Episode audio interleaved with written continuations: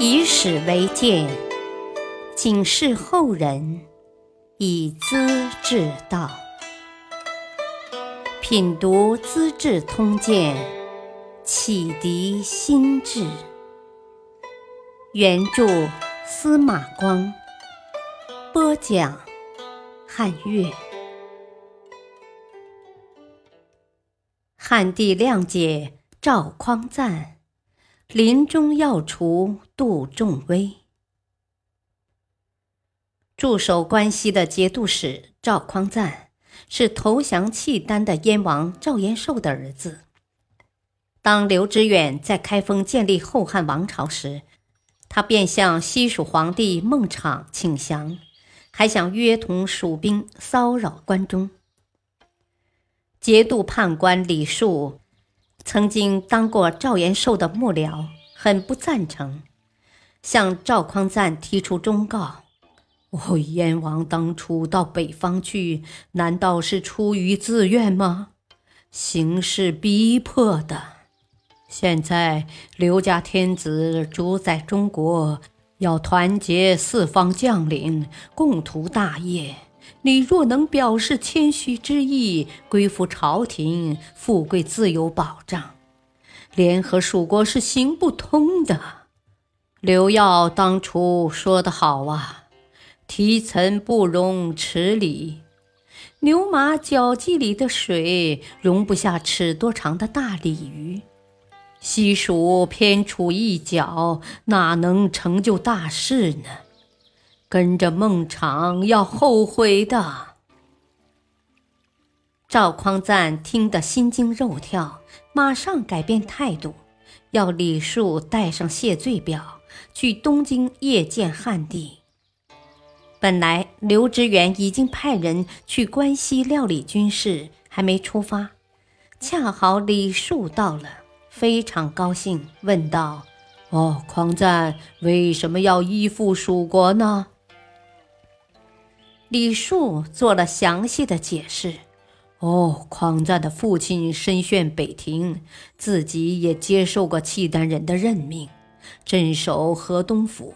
这两件大事，怕陛下不能谅解，心里恐惧，为了求生嘛，才和蜀国靠拢的。呃，我以为朝廷会体谅他的，他已醒悟过来，叫我来请罪的。求陛下鉴察苦衷啊！刘知远很受感动。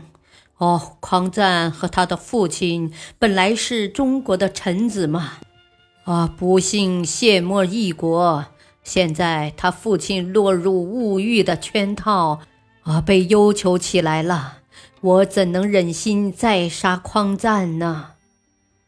立即下诏，请他入朝相见。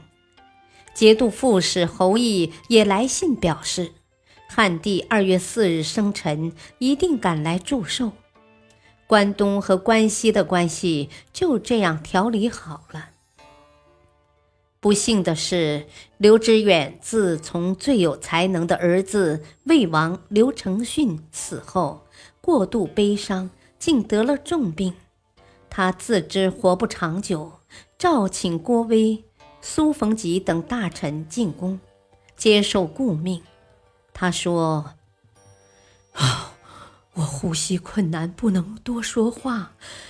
周王程佑毕竟年轻，后事就托给朱清了。”喘了一会儿，又补上一句：“啊，膳房重危。”当天就去世了，终年五十四岁。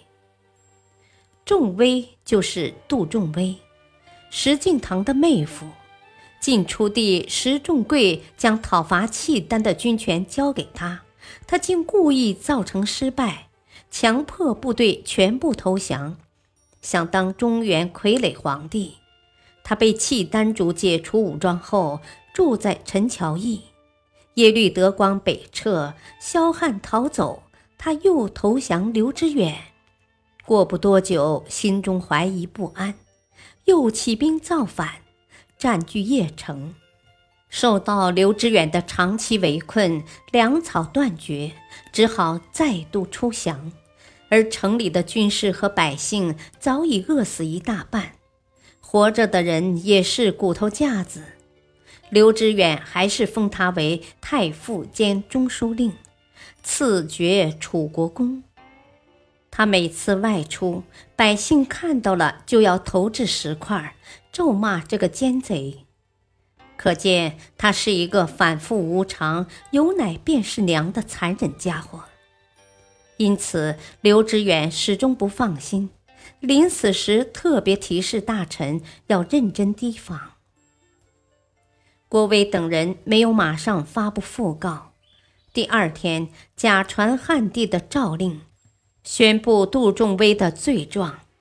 啊，仲威父子借我生病的时机，造谣惑众，罪恶滔天，国法难容。特命就地逮捕，连同三个儿子全部处决，妻子宋国长公主和内外亲族一概不究。这样，杜仲威被送上刑场，处以折刑，一刀一刀，一寸一寸地割成肉片。老百姓争着吃他的肉，监斩官也阻止不住。很快就吃成骨头架子了。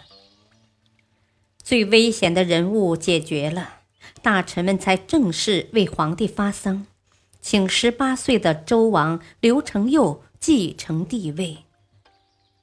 过了几天，赵匡赞入朝吊丧谢罪，也保住了官爵。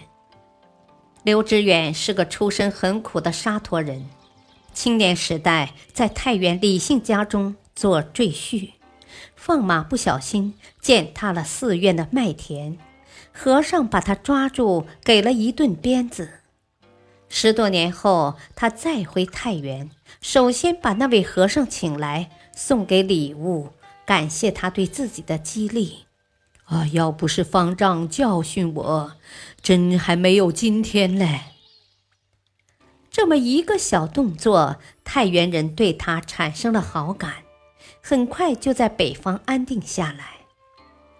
由于他有这样一段既平凡而带有传奇性的历史，后代的民间艺人极感兴趣，编成故事、说书、演戏，赞扬这位从奴隶到皇帝的人物。